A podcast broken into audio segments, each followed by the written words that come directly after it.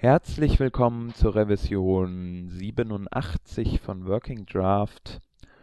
Heute sind wir zu dritt. Ähm, der Khalil ist bei uns. Yes, hi. Der Rodney ist am Start. Moin, moin. Und ich bin der Hans. Und wir freuen uns natürlich schon riesig auf die neue Sendung.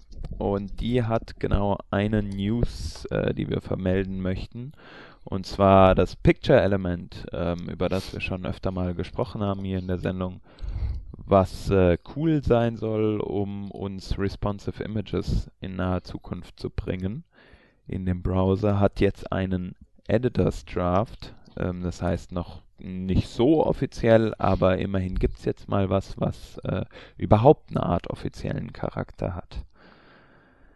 Genau, das war's mit den News. Äh, kommen wir also zu unseren Themen, die ähnlich wie letzte Woche immer noch so ein bisschen äh, im Spätsommerloch sich befinden. Und ähm, trotzdem möchten wir euch ein Thema näher bringen und zwar ist das ähm, das CSS-Attribut Position mit dem äh, mit dem äh, Value Sticky, was neu ähm, jetzt in WebKit gelandet ist und auch im Chrome Canary schon supported wird. Ich erkläre mal kurz, was Position Sticky äh, für eine Aufgabe hat.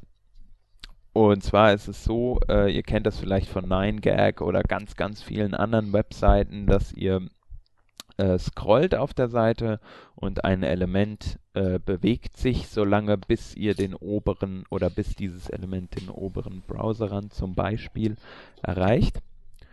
Ähm, und ihr scrollt weiter, aber das, Pro, äh, das, das Objekt bleibt dort, das Element bleibt dort hängen, sozusagen. Also ist sticky an dieser Stelle, daher der Name.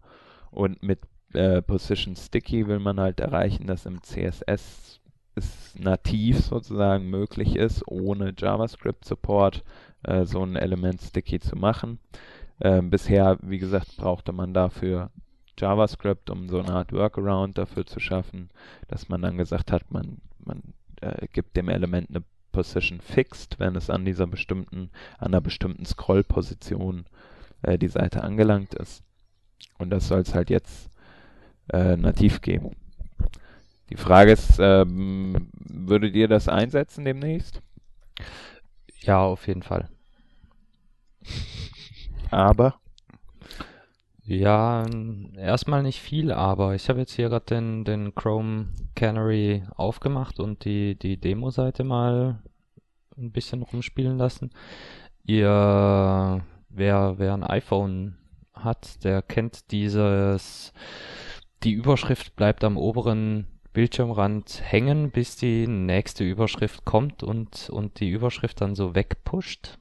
Das macht diese äh, diese Demo-Page hier auch und äh, macht das halt komplett ohne JavaScript und das ist äh, super sexy an der Stelle, weil man sich dieses ganze äh, Rumgerechne mit dem Scroll-Event sparen kann. Das macht jetzt der Browser einfach so für uns. Das ist äh, auf jeden Fall cool. Und äh, dieses Feature oder dieses, dieses äh, Sticky-Element, das äh, haben wir ja wirklich auf, auf jeder Seite zwischenzeitlich. Äh, beim, beim Apple Store, bei irgendwelchen Apple Store, also der, der Online Store da, bei irgendwelchen äh, Fluggesellschaften in den Buchungsprozessen, ja. dass man immer schön den, den Warenkorb sehen kann, solche Sachen. Ähm, stimmt, klar.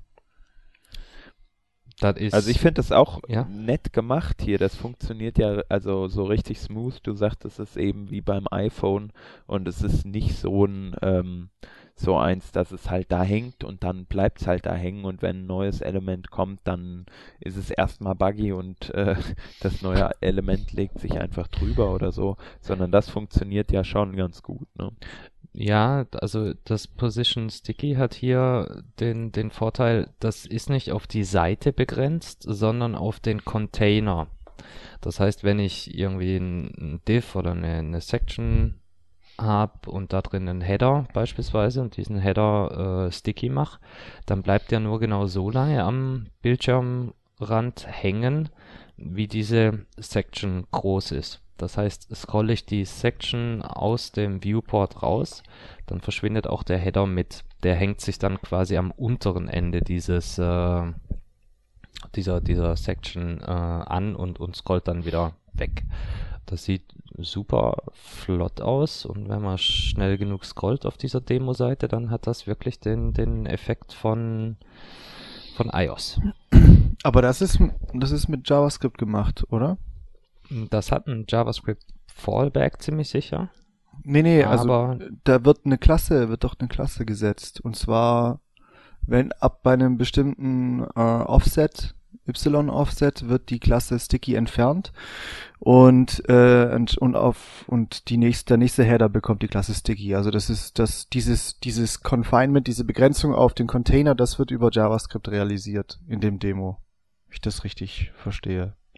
Mir das habe ich mir gar nicht angeguckt.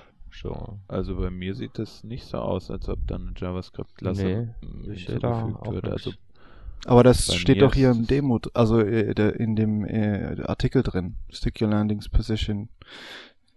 Im, in der zweiten Hälfte von dem Artikel steht All Approach, Scroll Events, until now to achieve sticky effects, äh, Site Setup Scroll und so weiter. Und dann hast du halt diesen, äh, den CSS-Code, da ist dann Position, äh, da ist die Klasse Sticky mit Position Fixed. Ach so, das ist die alte Variante, oder wie? Ja, ja. Die beschreiben, Ah, die beschreiben okay, im, im Artikel, wie wir das bisher gemacht haben. Eben mit, einem, mit einer Ah. ganzen Menge äh, JavaScript und dem, dem Scroll-Event äh, abhören. Okay, und wie Und das- macht man das dann, äh, dass, dass, dass sich dieses Sticky nur auf den Container bezieht? Muss man dann ähm, Position Relative zum Container geben?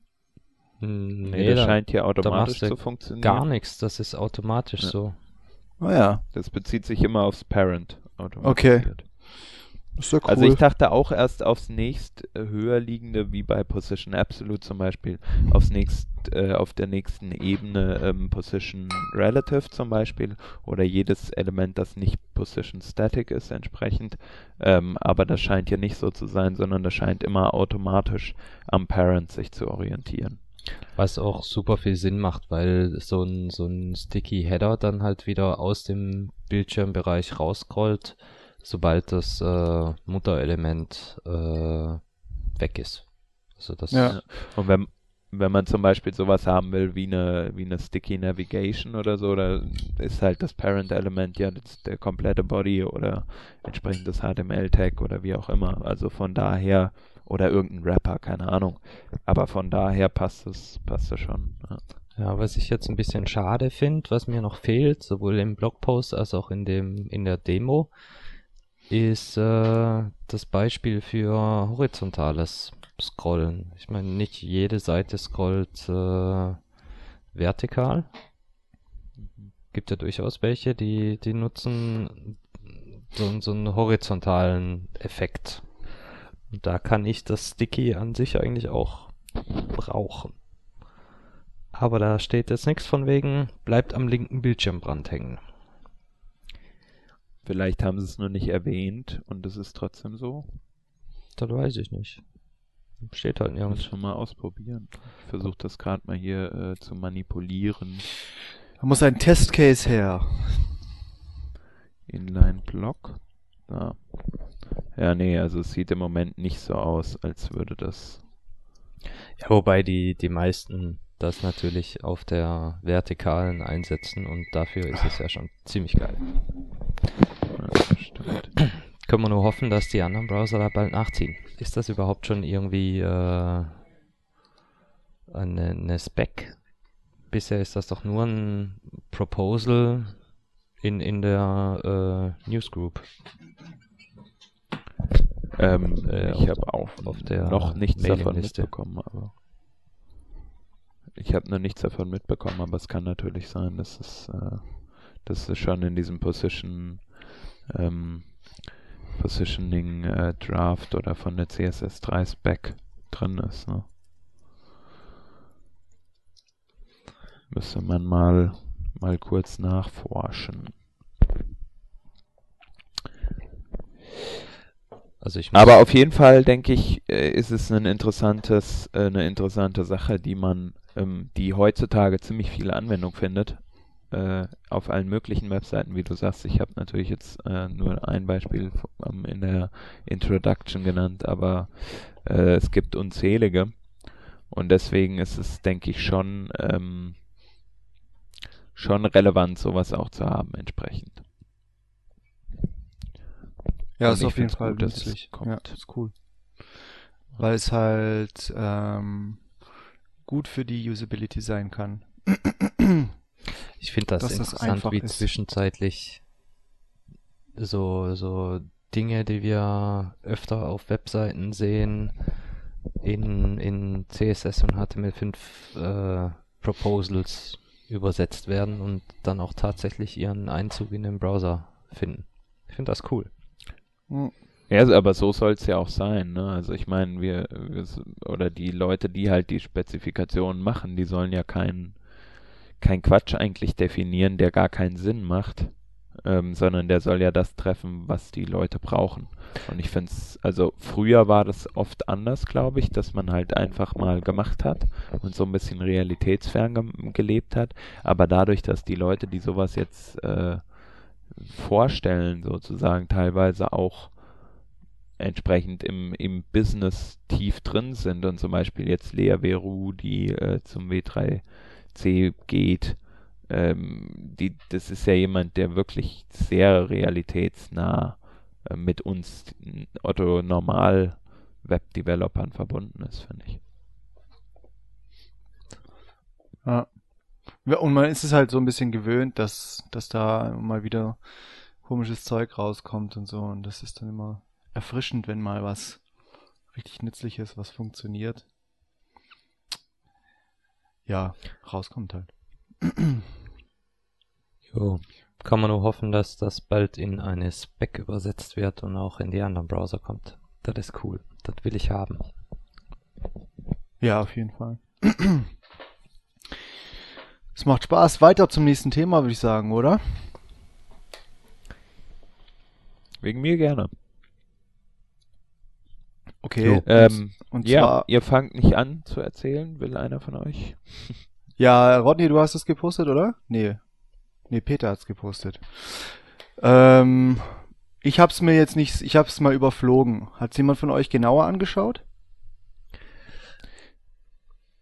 Also vielleicht erzähle ich einfach mal ganz kurz, worum es ge geht. Und zwar geht es um einen äh, CSS-Präprozessor, ein neuer, der ähm, auf Node.js basiert und vom äh, abgesehen von, von einigen Kleinigkeiten, die die anderen teilweise auch können, äh, meiner Meinung nach nicht so viel äh, bietet. Was ganz cool ist, zum Beispiel, er macht automatisiertes Prefixing ähm, von Eigenschaften, zum Beispiel Border Radius ist jetzt hier als Beispiel benannt. Wenn man Border Radius hat, ähm, werden die äh, werden WebKit und Mozilla Border Radius Prefixe automatisch eingebunden. Ist natürlich die Frage, ob man das überhaupt noch braucht. Ähm, und noch so ein paar andere Sachen. Ähm, ich habe bei dem jetzt, äh, bei diesem Präprozessor nicht irgendwie das Gefühl, dass der unsere Herzen gewinnen könnte und vor allem, hey, warum jetzt noch einer? Muss Da wäre da wär ich jetzt mal etwas vorsichtiger. Also ich bin ja Warum? momentan auch ein, ein SAS Kompass Benutzer und was mir an, an SAS Kompass am meisten auf den Sack geht, ist Ruby. Entschuldigung, ich, ich kann nicht mit Ruby. Ich finde das eine groteske Sprache. Ich mag das nicht. Und diese, äh, das Rework, also das, das, äh, der, der Präprozessor, von dem wir jetzt gerade sprechen, basiert auf NPM, äh, auf, auf Node, JavaScript. Und wenn du mal auf der äh, GitHub-Seite ganz runter scrollst, dann findest du ein Demo-Plugin. Das ist JavaScript. Und wir sind auf einmal schon wieder viel näher an unserer Webwelt, als wir das mit, mit Ruby oder irgendwie sowas sind. Also das macht das, die, dass ich, dass ich JavaScript-Plugins dafür schreiben kann, macht das jetzt schon fast wieder sexy.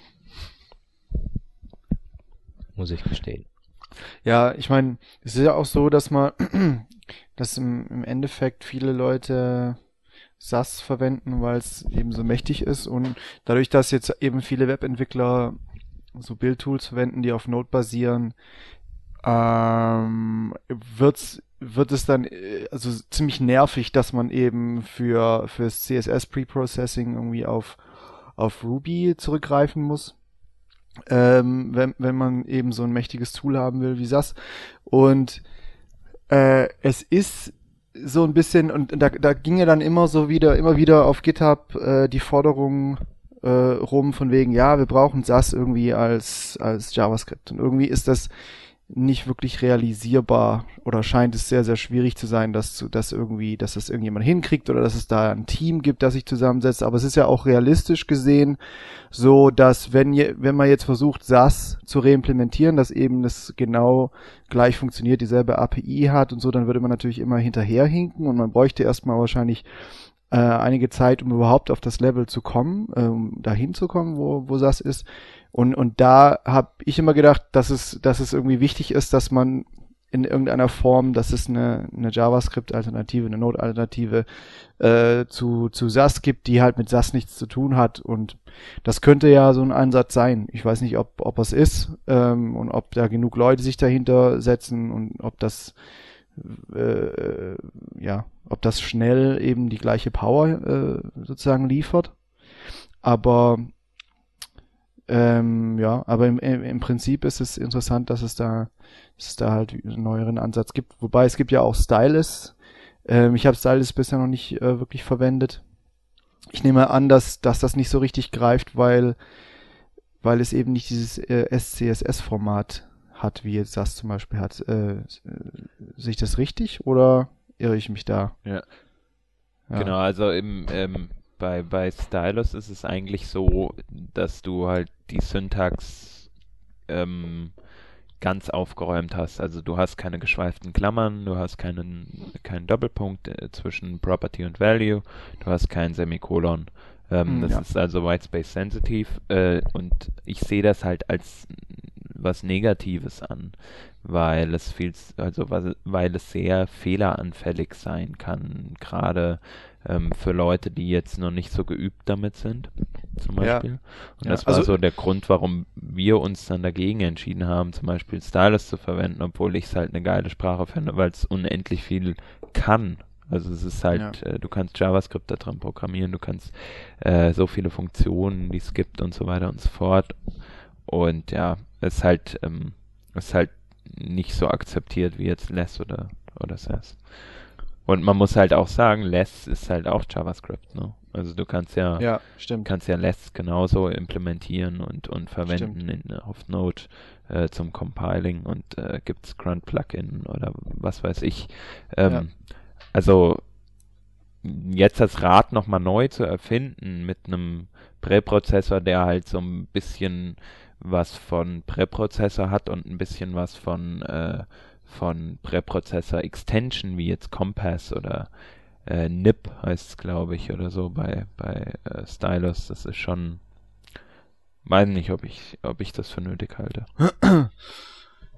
Ja, stimmt. Eigentlich müsste man, müsste man wahrscheinlich, ja, weil Less ist ja eigentlich cool und ist auch schon ziemlich mächtig. Man bräuchte halt noch was Kompass-mäßiges für Less. Weil sonst musst du dir halt immer dein, dein eigenes Kompass bauen.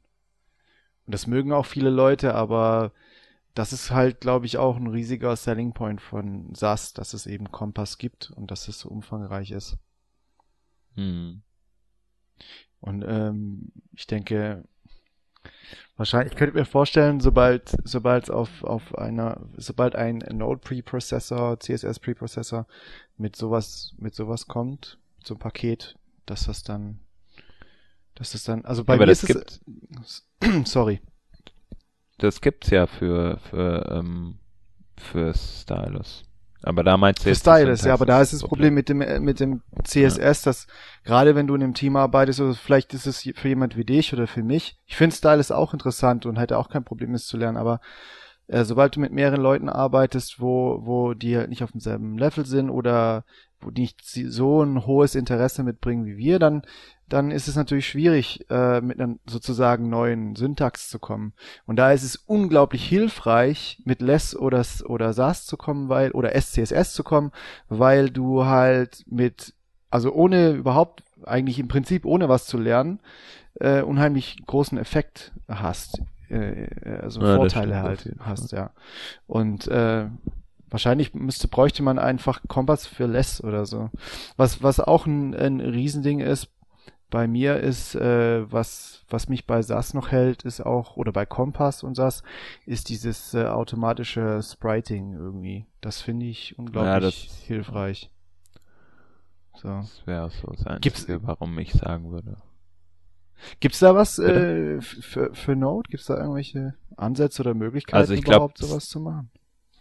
Stylus weiß ich nicht genau, ob es das schon von Haus aus kann, aber ähm, auf jeden Fall dieses äh, NIMP heißt glaube ich. Äh, also es gibt da auf jeden Fall was, um das zu inline. Okay. Also genau.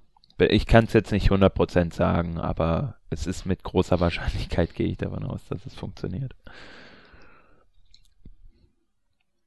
Ja, also ich sehe den Need noch nicht so ganz, aber natürlich die JavaScript-Plattform ist ähm, ist eine Sache, wo man, wo man, also die, die halt schon ein großer Selling Point ist, wie du sagst, ähm, für uns Frontend-Developer, die wir ja eh großenteils JavaScript können und ähm, uns halt nicht mit, mit Ruby dann noch beschäftigen müssen, was halt ja nicht so cool ist, denken wir vielleicht. Oder so. Ja.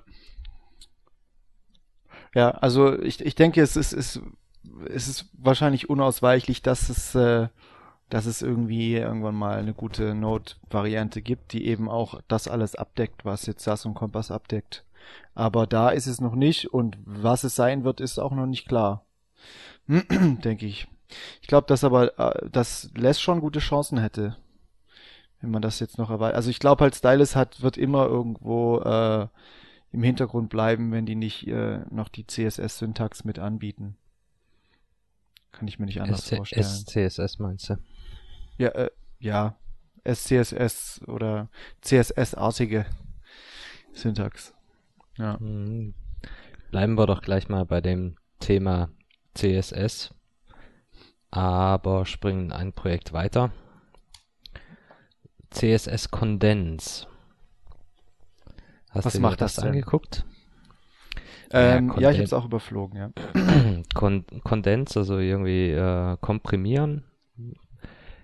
Das ist wie, wie CSS Min, also ein Minify-Tool, das aber noch ein bisschen mehr macht, als einfach nur Whitespace rauswerfen. Dieses CSS Kondens geht also tatsächlich her und äh, prüft die, die eigentlichen Inhalte des, äh, des CSS. Wenn jetzt zum Beispiel Color, äh, den Hexpert äh, FF0000 hast, dann kann der genauso repräsentiert werden durch F00. Und äh, durch F00 sparst du dir halt mal wieder drei Zeichen. Oh Wunder, oh Wunder, die müssen wir natürlich rauswerfen. Ah, und das Semikolon ja. nach der letzten äh, Anweisung brauchen wir natürlich auch nicht. Das können wir uns auch noch sparen. Und wenn du irgendwo äh, Margin 0px stehen hast, dann können wir natürlich auch das px noch rausschmeißen, weil 0 Äpfel ist genauso viel. Ja. Und äh, so geht das Spiel weiter. 0.3 EM, ah, da machen wir doch die Punkt 3 EM draus. Der wirft an der Stelle einfach raus, was er irgendwie rauswerfen kann.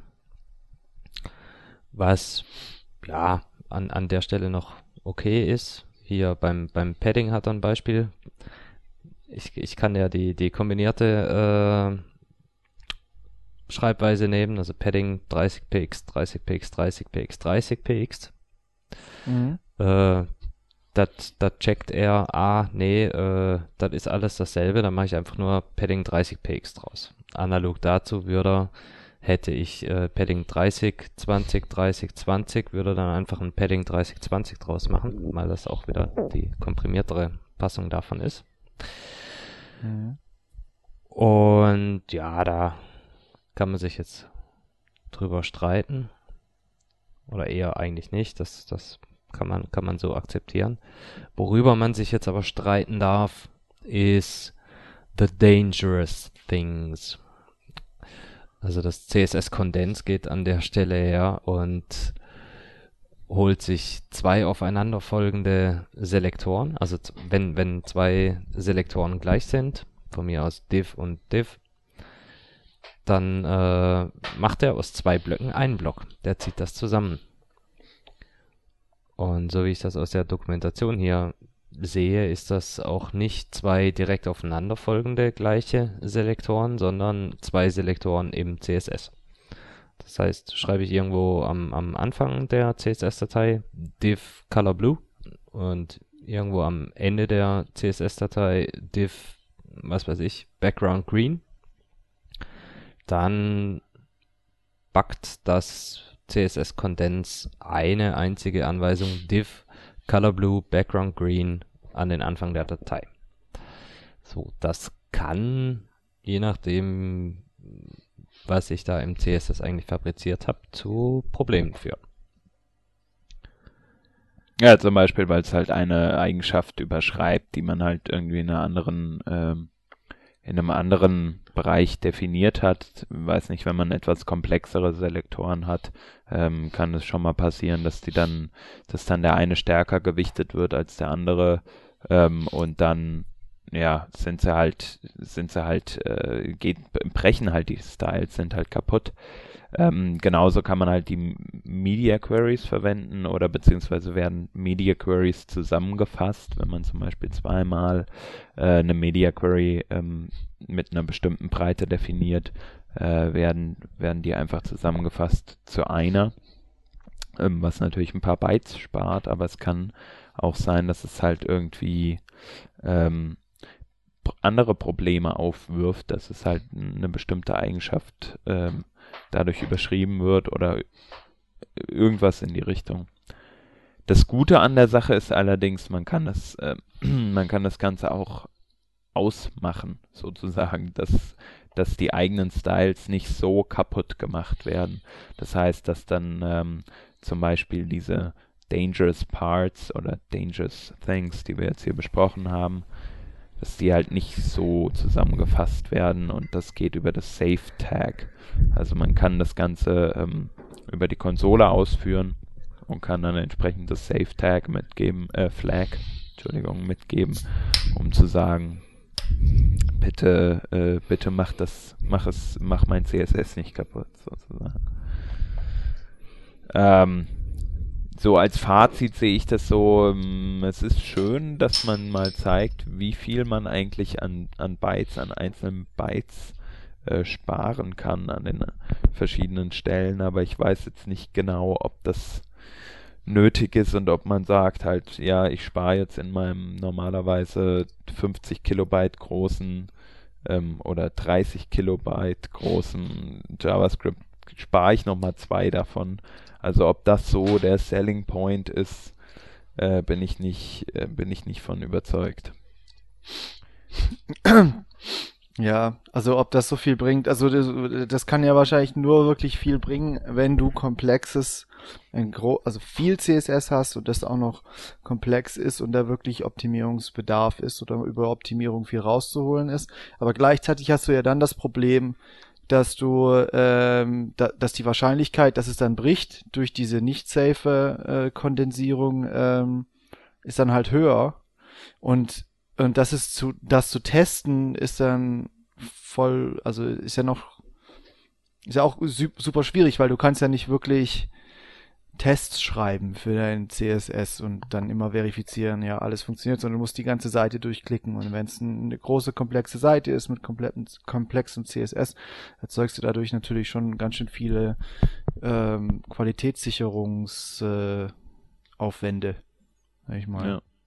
Also wir können ja, das festhalten, stimmt. dass wir von dieser Überkomprimierung äh, gar nicht begeistert sind.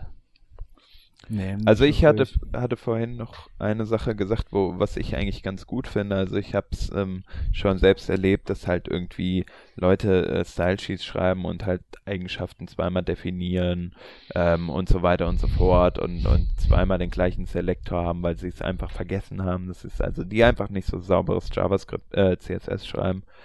Ähm, und dafür wäre es schon interessant, das zu verwenden. Also wenn dann einer drankommt, der so ein bisschen äh, ein Profi ist, ich sage jetzt einfach mal, wir sind Profis oder die, die das halt schon länger gemacht und geübt sind, ähm, da ist es dann vielleicht interessant, das mal zu verwenden und mal drauf anzuwenden und äh, so ein paar Optionen zumindest zu verwenden.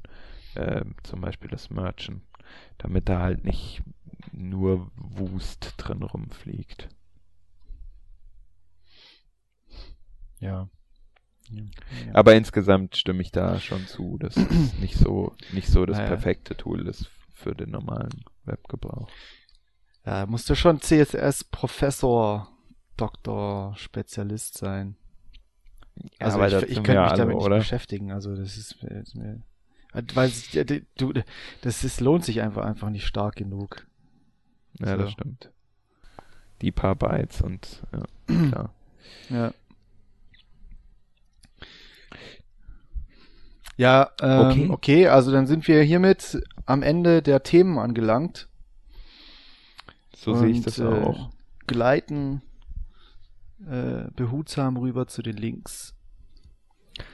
Jo, da haben wir gleich am Anfang mal den Heat-Filer. Das ist ein äh, Profiling-Tool für JavaScript, mit dem man etwas visualisiert, die Stellen seines Codes äh, gezeigt bekommt, die besonders oft ausgeführt werden. Ich habe das jetzt noch nicht mit meinem eigenen Code äh, ausprobiert. Der, der Demo-Code auf der Seite, der sieht dann ganz lustig aus. Könnt ihr mal ausprobieren. Dann haben wir von Paul Backhaus oder Backhaus eine neue Bibliothek. DOMVAS. DOMVAS ist ein Stück JavaScript, das äh, DOM-Elemente in eine Canvas zeichnen kann. Das ist äh, ja im ersten Moment nicht so lustig, wenn man sich aber vor Augen führt, dass man die Canvas in ein Blob-Bild äh, speichern kann, bedeutet das, dass ich auf einmal die Möglichkeit habe, in meiner Applikation Teile meiner Applikation zu screenshotten und auf den Server hochzuladen und so ähm, Fehlerreports anreichern kann oder meine Applikation dokumentieren, ohne dass ich ständig die Screenshots manuell nachführen muss. Da kann man alles automatisieren. Auch kann ich irgendwie äh, Teile der Seite künstlich verzerren, also irgendwelche Filter auf den, auf den, äh, auf die Canvas anwenden und andere lustige Sachen machen. Ja, cool. Und als nächstes haben wir hier die jQuery Conference Videos. Das sind 23 Stück. Ähm, ich weiß nicht, ob da noch mehr kommen, aber die, die da sind, sind, sind ähm, scheinen interessant zu sein. Ich habe, glaube eins oder zwei habe ich mir schon angeschaut. Gibt's zum Beispiel eins über Promises, äh, eins über State of oder nee äh, vier oder drei über State of jQuery, äh, wo es jQuery ist und wo es hingeht und so und diese ja, Vorträge. Was mir an den Videos gefällt, ist, dass ähm, die haben das wirklich schön gemacht mit der Aufteilung im Video. Du siehst die äh, Präsentation schön groß und du siehst und du siehst den Sprecher auch ähm, und äh, auch nicht super mini klein, sondern du siehst den äh, eigentlich auch ganz gut. Also die haben das so mit der Aufteilung ganz gut hingekriegt und äh, ja, macht Spaß. Genau, deshalb angucken. Als nächstes ähm, gibt's das Frontend Manifesto äh, für Frontend Engineers. Also es heißt eigentlich Frontend Engineers Manifesto. Ähm, das ist ähm, so ein so ein ja ganz nett aufbereitetes äh, Ding, wo man wo äh, wo halt so ein paar Sätze stehen, die man als Frontend-Developer ähm, berücksichtigen sollte, wenn man, wenn man Sachen entwickelt, zum Beispiel, dass man versucht, äh, immer sauberen Code zu schreiben und so weiter und so fort. Also ähm, ist ganz gut, man kann sich so ein paar Anregungen holen. Äh, das eins zu eins unterschreiben ist allerdings, ähm, glaube ich, nicht, nicht so einfach möglich. Jo, und äh, als nächstes haben wir einen Link, den der Christian uns, äh, der Shep, meine ich natürlich, Christian kennt ja keiner, äh, der Shep uns empfohlen hat, sollen wir doch mal verlinken. Und zwar ist es, sind es die Rails Girls, ähm, das ist so eine internationale ähm, Vereinigung von ein paar, ich glaube, Frauen wahrscheinlich, ähm, die versuchen in der Welt äh, noch mehr Leute äh, zum Thema Programming und vor allem Programmierung mit äh, Ruby on Rails ähm, startklar zu machen. Und die geben einen Workshop in Cologne am 28. und 29. September. In Köln, meine ich natürlich. Und ähm, ich weiß gar nicht, ob man da als Mann auch hinkommen darf, aber Nee. es ist. Nee, darf man nicht. Gut. Nee, aber es Work ist. Workshop for Girls and for Women. girls. Also Girls Oh. und, und Women. Ja. Also es ist nur für Frauen. Ja. Und Frauen dürfen da ähm, oder kriegen da ähm, Programmierung beigebracht. Das ist ja ein bisschen sexistisch, finde ich. Aber gut, lassen wir das. Also es ist auf jeden Fall für, für Frauen, nur für Frauen. Männer sind ausgeschlossen. Und ähm, an unsere weiblichen Hörerinnen, ähm, falls das interessant für euch sein sollte, falls ihr schon immer mal Ruby on Rails äh, lernen wolltet, ähm, meldet euch doch da an. Genau, und als letztes haben wir den Nodecopter. Und zwar geht's da um eine Veranstaltung, die ist am Tag vor der JS-Conf. Das ist der 5. Oktober 2012. 12. Und äh, es ist eine Veranstaltung, wo man, wo 30 bis 50 Personen zusammenkommen dürfen und 20 Euro bezahlen dürfen und sich dann in Teams zusammenschließen und äh, eine Drohne bekommen. Also das, was man schon oft auf YouTube und im Internet gesehen hat, diese äh, vierpropellerige Drohne, die einfach, die man halt über Fernsteuerung steuern kann. Und ähm, irgendwie geht's darum, mit Node Programme zu schreiben, die dann irgendwas mit dieser Drohne machen. Und ja, das wird so ein, ein Tag Hacken halt an dem Ding sein. Roboter, Roboter mit Node. Und äh, da kann man sich anmelden. Ähm, und das ist schön. Wenn man sich dafür interessiert. Ja, so ist das mit unseren äh, Links. Und damit sind wir nämlich auch schon beim Ende der heutigen Sendung. Ähm, wir haben ja dann doch noch einiges zusammenbekommen. Und äh, wir danken allen Hörern wie immer und freuen uns, dass ihr dabei seid und uns immer so schön und lieb und nett hört. Und wenn ihr Vorschläge habt an uns, ähm, was wir verbessern sollten ähm, oder, oder was wir mal ändern sollten oder wie auch immer, dann schreibt uns doch gerne einen Kommentar ins Blog oder eine E-Mail an kontakt at äh, workingdraft.de und oder haut uns auf Twitter an at Genau. Genau. Und damit haben wir es äh, geschafft für die heutige Sendung. Und äh, tschüss bis zum nächsten Mal. Tschüss. Ciao, ciao.